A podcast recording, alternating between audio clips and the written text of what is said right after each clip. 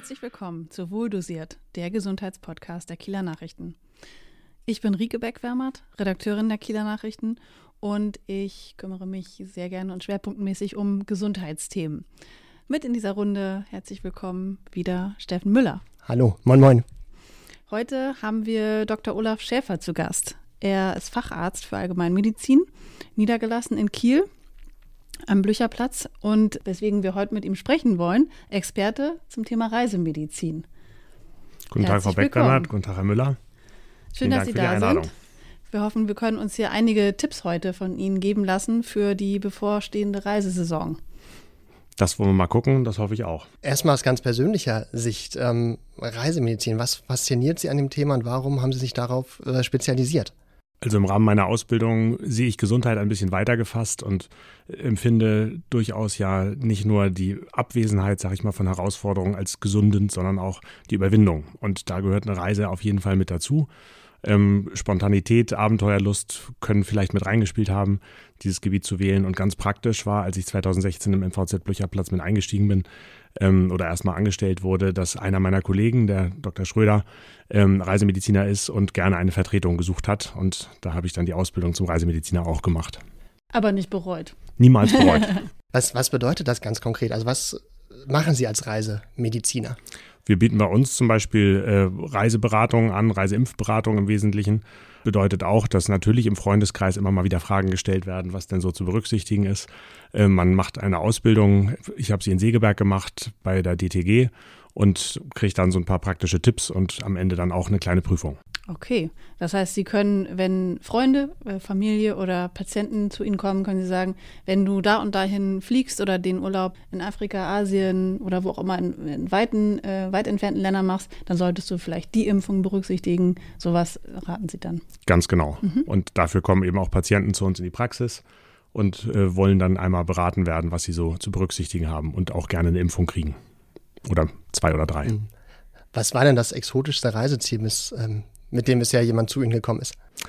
Also gerade aktuell äh, und vielleicht auch spannend vor dem politischen Hintergrund ist eine Patientin, die eine Kanutour in Sibirien machen wollte mhm. und dafür dann eben noch so ein paar Impfungen und ein paar Tipps haben wollte. Und was muss man da berücksichtigen zum Beispiel? Also da war insbesondere zu berücksichtigen, wie ja bei vielen außer mitteleuropäischen Ländern die Hepatitis A-Impfung und auch der Impfstatus.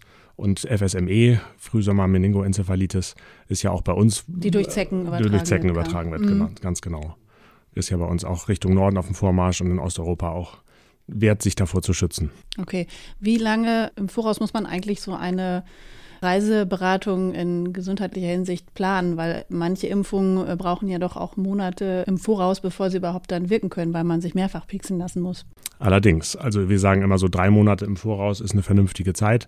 Wenn man weiter weg will und auch länger nach Afrika, dann sind auch sechs Monate nicht verkehrt. Aber es gibt immer wieder auch Leute, die anrufen und sagen, nächste Woche fliege ich ab, ich brauche noch ganz dringend eine Reiseimpfberatung. Und was sagen Sie dann? Äh, ich versuche natürlich äh, einladend, empathisch und wertschätzend zu reagieren und doch gleichzeitig klarzumachen, dass nicht alles dann vielleicht mehr umsetzbar ist. Okay, aber man könnte zum Beispiel auch, wenn man sich gegen Tollwut impfen lassen will, würde auch eine Impfung schon helfen? Eine Impfung bei Tollwut leider nicht. Es gibt Aha. allerdings ein Schnellimpfschema, dass man an Tag 0, Tag 3 und Tag 7 geimpft wird und dann davon ausgeht, dass man zumindest ein Jahr lang Schutz hat. Ah ja, gut. Immerhin. Wie sieht es in europäischen Ländern aus? Also da, wenn ich mir überlege, ich reise nach Spanien, Italien, Italien oder sonst wo, muss ich da auch irgendwas Besonderes beachten oder geht es wirklich eher um die Ziele, die etwas weiter entfernt sind? Nee, es geht auch schon im europäischen Ausland los. Also gerade Südeuropa ist mit Hepatitis A oder wie ich eben sagte, die FSME über Zecken, mit Zecken übertragbare Impfung äh, durch Zecken übertragbare Erkrankung äh, durchaus ja in Schweden oder in Skandinavien, in Osteuropa verimpft werden sollte. Okay, und das kann man auch kurzfristig noch machen? FSME und ähm, was war das noch? Äh, Hepatitis A. Hepatitis A. Bei mhm. Hepatitis A reicht tatsächlich eine Impfung, die dann ein Jahr hält. Und wenn man das auffrischt, hält es, sagte man früher Jahr 10, dann 15 und jetzt sagt man eigentlich sogar 20 Jahre. Bei der FSME ist es so, dass man nach einem Schnellimpfschema nach zwei Wochen eine zweite Impfung kriegt und dann reicht es auch erstmal. Dann kann man damit wegfahren und dann kriegt man eben nach der regulären Impfzeit von sechs Monaten dann die dritte. Okay, und Sie empfehlen auch allen, die ähm, beispielsweise in Skandinavien Urlaub machen wollen in diesem Sommer, so eine Impfung zu machen gegen gegen beides? Das kommt so ein bisschen auf das Reiseprofil an. Also wenn mhm. man jetzt irgendwie Städtetrip Stockholm macht, ja, dann würde ich das nicht unbedingt raten. Aber, aber wenn man campen, wenn man will. campen will, dann würde ich das durchaus empfehlen. Wie sieht es ähm, mit Blick auf eine Reiseapotheke aus, nenne ich es mal. Also was ähm, empfehlen Sie, was, was, welche Medikamente sollte man immer mit dabei haben, egal wo man hinreist? Also grob würde ich sagen, äh, jetzt auch im näheren Ausland äh, Schmerzmittel, vielleicht was gegen Durchfall, was ja doch die häufigste Reiseerkrankung ist. Kommt darauf an, wenn das jetzt irgendwie mit Schlafstörungen schon vorher bekannt ist, vielleicht so ein bisschen was auch pflanzliches zum, zum Einschlafen. Äh, viele kommen ja mit dem Wunsch nach Antibiotika, äh, Prophylaxe oder einem Antibiotikumsrezept zu mir. Da muss man eben auch immer mal gucken. Es gab neulich jemanden, der wollte irgendwie ein Jahr lang eine Segeltour machen. Da ist man natürlich großzügiger, was man da so mitgibt. Aber wenn man sagt, man reist irgendwie eine Woche lang nach Südeuropa, dann würde ich sagen, reisen, reichen eigentlich Schmerzmittel. Das ist ja auch die äh, Versorgung durch Ärzte und Apotheken recht gut. Mhm. Also eigentlich reichen Schmerzmittel im Grunde und ähm, vielleicht eigenes Verbandszeug oder eher nicht? Ja, also wenn man das sozusagen mit zur Apotheke fasst, auf jeden Fall. Ich mhm. würde immer empfehlen, Pflaster oder vielleicht auch Kompressen, Mullbinde und sowas dabei zu haben. Und ansonsten kommt es wirklich ganz doll darauf oder ganz speziell darauf an, äh, was für ein Reiseland geplant ist. Mhm. Wenn ich jetzt mit meinen Kindern unterwegs bin zum Beispiel und ich fliege nach Mallorca, das machen ja nun mal viele. Mhm. Was würden Sie immer einpacken? Fiebersaft? Ja, Fiebersaft, das stimmt. Äh, gegen, also die meisten Schmerzmittel helfen ja gegen Schmerzen und gegen Fieber, mhm. ähm, wie Ibuprofen oder Paracetamol. Ähm, dann würde ich empfehlen, vielleicht auch eben, äh, ist im Moment leider vergriffen, wie viele Medikamente, das Elotrans, äh, eine ja. Re Rehydratationslösung, wenn man Durchfall hat. Äh, Ver Verbandsstoff, ganz wichtiger Sonnenschutz, kommt immer darauf an, ob Mückenschutz oder äh, genau, einfach Schutz gegen äh, Arbovi äh, gegen ähm, Insekten das wäre eventuell das, was ich empfehlen würde, auch in Major auf Mallorca. Hm. Wie ist denn im, im Vergleich zu, zu Deutschland, im europäischen Ausland auch die Versorgungslage in den Apotheken? Also nicht in Deutschland glücklicherweise ja ist gefühlt an jeder dritten Ecke eine Apotheke, dass mhm. ich da sehr schnell mich versorgen kann, wenn ich, wenn ich Medikamente brauche. Gibt es da auch Erfahrungen, die Sie gemacht haben im, im Ausland, wo man sagt, in dem und dem Land vielleicht mehr mitnehmen, weil man einfach nicht so gut an Medikamente rankommt, weil die Ausstattung nicht so gut ist? Ich war zweimal in meinem Leben in Afrika, da war erwartungsgemäß die Ausstattung nicht ganz so gut. Es kommt immer darauf an, in Ballungszentren waren durchaus auch Apotheken zu kriegen, aber es gab auch eine Woche lang, da war überhaupt nichts, wo wir was hätten äh, organisieren können. Insofern da wäre es auf jeden Fall auch gut, so einen kleinen Reisekoffer mitzuhaben, der nur mit Medikamenten oder Bedarfsmedikationen mhm. gefüllt ist. Noch eine Spezialfrage beim Thema Medikamente, weil ja auch viele Menschen schon mit Medikamenten in den Urlaub reisen, die sie einnehmen müssen, die ihnen auch verschrieben worden sind. Mhm. Ähm, also ob das jetzt nun Blutdrucksenker sind oder, oder vielleicht auch andere Dinge, die man regelmäßig einnehmen muss. Worauf muss man achten, wenn man ähm, in fremde Länder einreist? Es ist ja auch manchmal verboten. Das stimmt. Einiges einzuführen. Also es macht auf jeden Fall Sinn, vorher einmal seinen äh, Hausarzt oder Arzt des Vertrauens aufzusuchen, das mit dem durchzusprechen. Ich stelle dann manchmal Atteste aus, die dann am Flughafen vorgezeigt werden und offensichtlich auch anerkannt werden, denn sonst gehe ich ja. davon aus, dass ich schon Beschwerden bekommen hätte. Mhm. Äh, viele Medikamente gehen ja ans Reisegepäck, das aufgegeben wird. Beim Handgepäck sind ja häufig flüssige Medikamente oder Sprays ein Problem und dafür müsste man dann eben so ein Zertifikat oder ein Attest ausstellen. Welche Medikamente sind das beispielsweise, die, ähm, die nicht in allen Ländern, die man nicht in alle Länder mitbringen darf? Also die man zumindest bei sich führen sollte, wären ja Insuline oder mhm. Asthma-Medikationen als Spray und die äh, trägt man dann immer am Mann oder an der Frau und da sollte man eben auch einen Attest oder ein Zertifikat für haben. Hm. Was könnte denn sonst passieren, wenn man das nicht hat, dass einem das weggenommen wird? Das könnte sicherlich passieren. Ich denke nicht, dass man deswegen nicht reisen dürfte, aber mhm. das ist dann für die jeweilige Erkrankung eben ein großes Problem, ja. wenn man die Medikamente nicht hat und eventuell im Reiseland dann auch nicht so schnell wieder drankommt. Gibt es eigentlich auch ähm, Patienten, die zu Ihnen kommen, sagen, ah, ich freue mich, will endlich fliegen, habe aber eigentlich Flugangst, dass Sie dagegen auch irgendwas ähm, verschreiben? Das gibt es häufig, ja. Ähm, es gibt ja, sag ich mal, diese Pill in the Pocket, was äh, auch als Beruhigungsmittel durchgeht. Das ist bei, ist bei uns ja häufig das Tavor, Tavor Expedit, eine Tablette. Das, ob da jetzt ein Patient oder eine Patientin ins MRT möchte oder eine Flugreise vor sich hat, da hilft es häufig, dass man sagt, so eine gibt's mal mit, um das auszuprobieren, was das mit einem macht. Und eine also es ist ein Beruhigungsmedikament. Genau, es ist ein Beruhigungsmedikament, Benzodiazepin. Dass man in, in dem Fall, dass einem, dass man vielleicht Panik bekommt, äh, wenn man im Flieger sitzt, dass man es nehmen kann und dann ist einem der Rest der Reise egal, sozusagen. Genau. Also Was früher vielleicht der größere Schluck Cognac war oder sowas. Der wird ja vielleicht trotzdem noch konsumiert, aber zumindest. Aber nicht in, in Verbindung mit dem Medikament am besten, oder? Genau, nicht in Verbindung mit dem Medikament und auch nicht auf ärztliche Empfehlung. Ja. okay. Was haben Sie denn schon für, für Reisen gemacht, in denen Sie dann auch ähm, mal vielleicht ärztliche Hilfe gebraucht haben? Also ich erwähnte ja schon die Afrika-Reisen. Ich habe ja. eine auch mit Humidika gemacht. Das ist ein Abkömmling, sag ich mal, von Ärzte ohne Grenzen.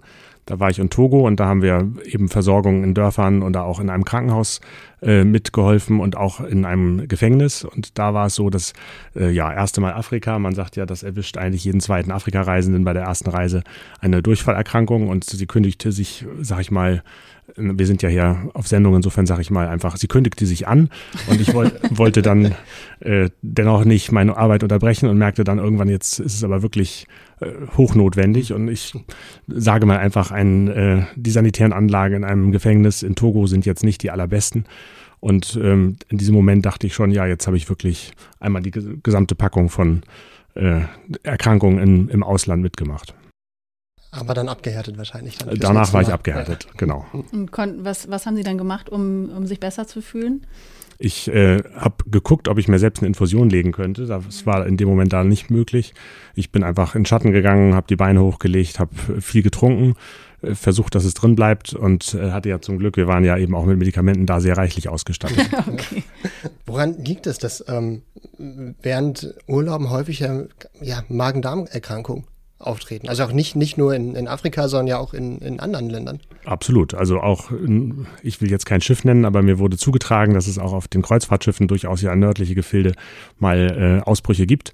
Also es liegt nicht von nur Von Noroviren beispielsweise. Ne? Beispielsweise, ne? genau. Mhm. Das gibt einmal ja die Übertragung von Mensch zu Mensch von Viren, wo es gar nicht um Sauberkeit und Trinkwasser geht, aber vielfach ist es eben doch Trinkwasser und hygienische Bedingungen. Und natürlich ist es auch das Immunsystem, was äh, unter Reise ein bisschen gestresst reagiert und äh, dann eben auch sich anfällig so macht. Mhm. Sich so äußert. Ist dann aber auch das äh, All-You-Can-Eat-Buffet äh, im Hotel, ist das auch ein Sicherlich. Übertragungsgrund? Es ist ein großer Übertragungsgrund und man muss ja sagen, dass äh, unter entspannter Reiseatmosphäre manchmal vielleicht auch die Vorsichtsmaßnahmen ein bisschen fallen. Und wenn drei Leute mit den Fingern im gleichen, äh, in der gleichen Mayonnaise waren, dann kann man sich vorstellen, dass es auch sich schneller verbreitet als zu Hause. Mhm, mhm. Wie sieht wie es bei dir aus, Steffen? Hast du schon solche Erfahrungen gemacht im Urlaub? Ja, einmal tatsächlich, ja. Äh, in Spanien, mhm. dass ich auch äh, ich glaube, ein zu volles Buffet erwischt habe, wo das Essen vielleicht auch etwas zu lange in der Sonne lag.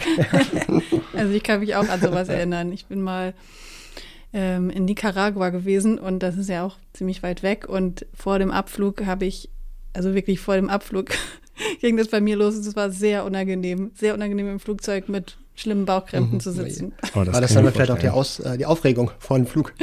Nee, es ist, also es hat schon auch, glaube ich, am Tag vorher angefangen oder so. Also es war definitiv, hat es was mit dem Essen zu tun gehabt. Und die, äh, der Toilettenschnitt pro Flugreisenden ist ja nicht so hoch im Flugzeug. Nee, das, ja, nee okay. genau. Also es hatte, man, es hatte viel mit Muskelanspannung zu tun, dieser Rückflug. äh, apropos Flug, ähm, was empfehlen Sie auch bei, bei gerade langen Flügen, ähm, auch möglicherweise gegen Thrombose und ähm, dass man da entweder viel Bewegung oder, oder Spritzen oder Thrombosestrümpfe? Das sind auch durchaus ja immer wieder Fragen, die mir gestellt werden. Das, äh, ein langer oder langer Flug zählt für uns ja über vier Stunden. Mhm. Und da geht es im Wesentlichen auch darum, ob man Risikofaktoren schon vorher hat, ob man schon mal eine Thrombose hatte mhm. oder ob man eine Gerinnungsstörung hat oder äh, irgendeine schwerere Erkrankung in der Vorgeschichte. Oder Herzrhythmusstörung. Herzrhythmusstörung, ja. Mhm. Also wer Herzrhythmusstörung hat, da gehen wir ja von aus, dass die schon vorher antikoaguliert mhm. sind und wir das dann nicht für die Flugreise extra machen müssen. Sie meinen, dass die schon Medikamente nehmen, die ähm, die Blutgerinnung, die Blutgerinnung hemmen, ganz hemmen, genau. Ja. Und ähm, im Einzelfall, gerade bei jungen Frauen oder welche, die vielleicht auch äh, kurz vor Schwangerschaft sind, da werden wir auch großzügig dann so einen Heparin aufzuschreiben, eine Spritze. Also wir empfehlen dann äh, bei jemandem, der das gerne möchte, sind wir großzügig, das aufzuschreiben. Ansonsten empfehlen wir einfach, wie Sie schon sagten, viel Bewegung, viel Trinken.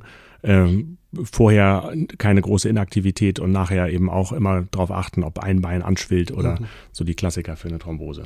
Also auch wirklich, wirklich ab vier, ab vier Stunden Flugzeit auch schon oder ist es dann eher was, was dann ähm, darüber hinausgeht. Also wir in der Medizin sind ja relativ einfach gestrickt und gehen nach Algorithmen und das heißt alles, was nach vier Stunden oder alles, was ein Flug über vier Stunden bedeutet, das wären wir auch großzügig, das aufzuschreiben. Okay, da zählt ja teilweise vielleicht sogar schon äh, der Flug auf die Kanaren. Ja. Mhm. ja. Ja, ich hätte es auch eher Richtung Amerika, Asien, da, sonst was gedacht, aber das, also vier Stunden überrascht mich jetzt auch. Ja. Mhm. Da umso mehr, genau, aber vier Stunden ist so eine, eine Wasserscheide, wo man sagt, da kann man eben auch mal drüber nachdenken. Alles darunter würde ich auf jeden Fall nicht empfehlen, da ja Heparine auch Nebenwirkungen haben. Okay, also und wenn ich jetzt zum Beispiel einen Langstreckenflug vor mir habe, so in meinem Alter, ähm, würden Sie dann sagen, Heparin empfehle ich oder nur bei Risikofaktoren? Nein, nur bei Risikofaktoren. Okay. Empfehlen würde ich es nicht. Mhm. Sechs Stunden ist nochmal so ein Schnitt, wo man sagt, da kann man noch großzügiger sein. Aber für einen jungen, gesunden Menschen, der einen Langstreckenflug vor sich hat, empfehle ich nichts. Auch keine äh, Stützstrümpfe? auch keine Stützstrümpfe. Vielleicht, wenn man weiß, dass man ein schlechtes Venensystem hat, dann kann man das machen.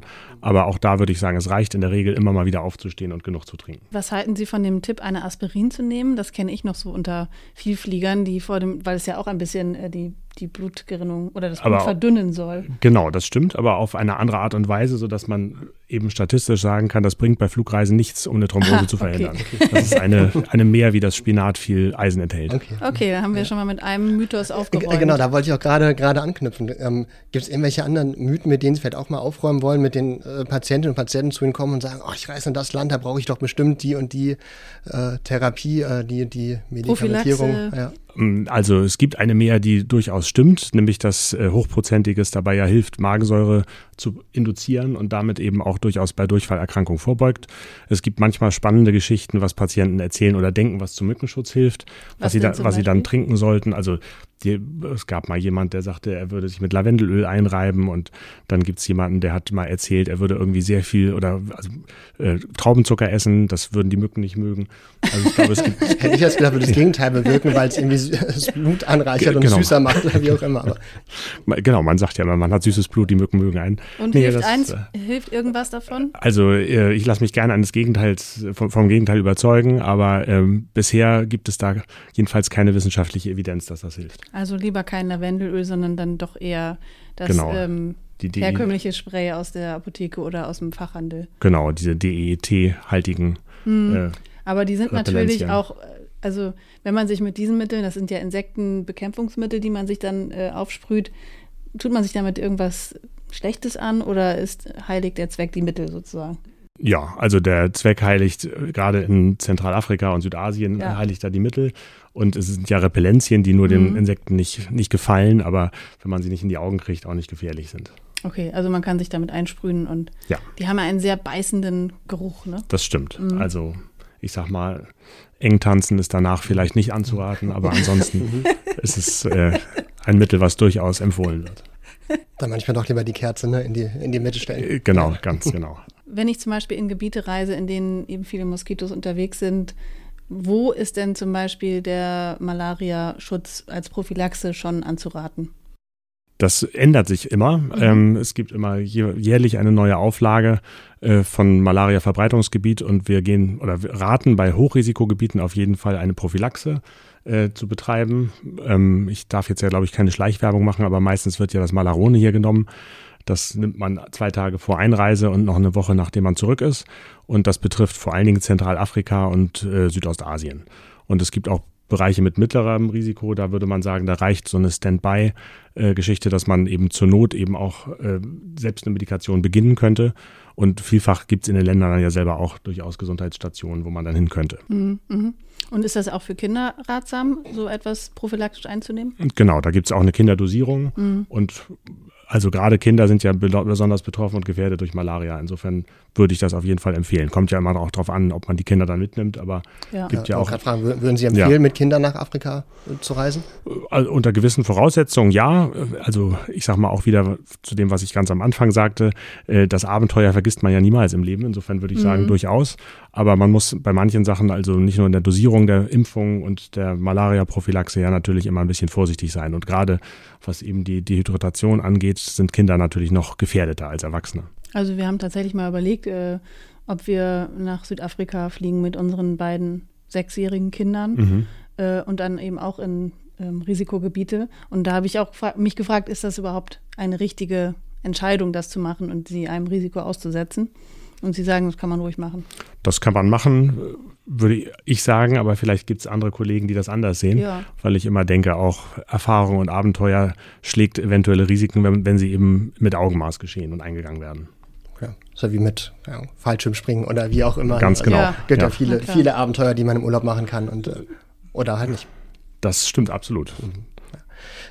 Wie sieht es aus im ähm, Thema Reisekrankenversicherung? Sind Sie da auch ähm, beratend tätig? Kommen da auch Patienten, die, die fragen oder schieben Sie das eher, eher weg, weil Sie sagen, ich bin Mediziner und kein, kein Versicherungsmakler? Genau, also mein Wissen ist da rudimentär. Ich könnte zwei, drei Sachen dazu sagen, aber ich glaube, da gibt es doch Leute, die versierter und äh, mit mehr Fachwissen da beraten können. Aber also, grundsätzlich ist es doch ratsam, eine, eine ähm, Versicherung, eine Reisekrankenversicherung zu haben. Absolut. Weil die, die ganz normale Versichertenkarte, die man so hat, die ist zwar auch im europäischen Ausland äh, gültig, richtig? Richtig. Aber? Aber man wird eben, gerade wenn es um Krankenrücktransport geht, manchmal mhm. äh, enttäuscht sein. Ich weiß auch aus eigener Verwandtschaft, da war ein älterer Verwandter äh, in Portugal und kam nicht zurück und hatte keine Reise, also keine Zusatzversicherung abgeschlossen. Und dann war es schwierig, weil eben die Bedingungen dort nicht so waren, mhm. hat einen Schenkelhalsbruch, dass das eben dann irgendwie so war, dass er gut wieder auf die Beine kam im wahrsten Sinne. Und dann musste es eben privat organisiert werden und auch bezahlt. Okay, das kann sehr schnell sehr teuer werden. Das kann sehr schnell sehr teuer werden, genau. Mhm. Und lange dauern, länger dauern. Ja. Natürlich auch. Ja. Absolut. Mhm. Haben Sie dieses Jahr noch Urlaubspläne? Und wenn ja, wie, wohin und wie bereiten Sie sich darauf vor? Also ich werde mit meinem Sohn nach England und Schottland reisen und da ist ja zum Glück, äh, oder was heißt zum Glück, vielleicht auch leider, für mich als Reisemediziner, reisemedizinisch äh, ist es unspektakulär. da muss ich mich nicht weiter vorbereiten, außer vielleicht spannende Geschichten von Loch Ness vorher auswendig zu lernen. Aber ich werde auch die nächsten Jahre äh, durchaus wieder weiter wegreisen und da gucken wir dann mal. Was haben Sie noch für, für Ziele? Also grundsätzlich will ich nochmal nach Südamerika. Ich würde auch gerne nochmal nach Südostasien. Ich war bisher in Japan, aber das, das zählt ja nicht.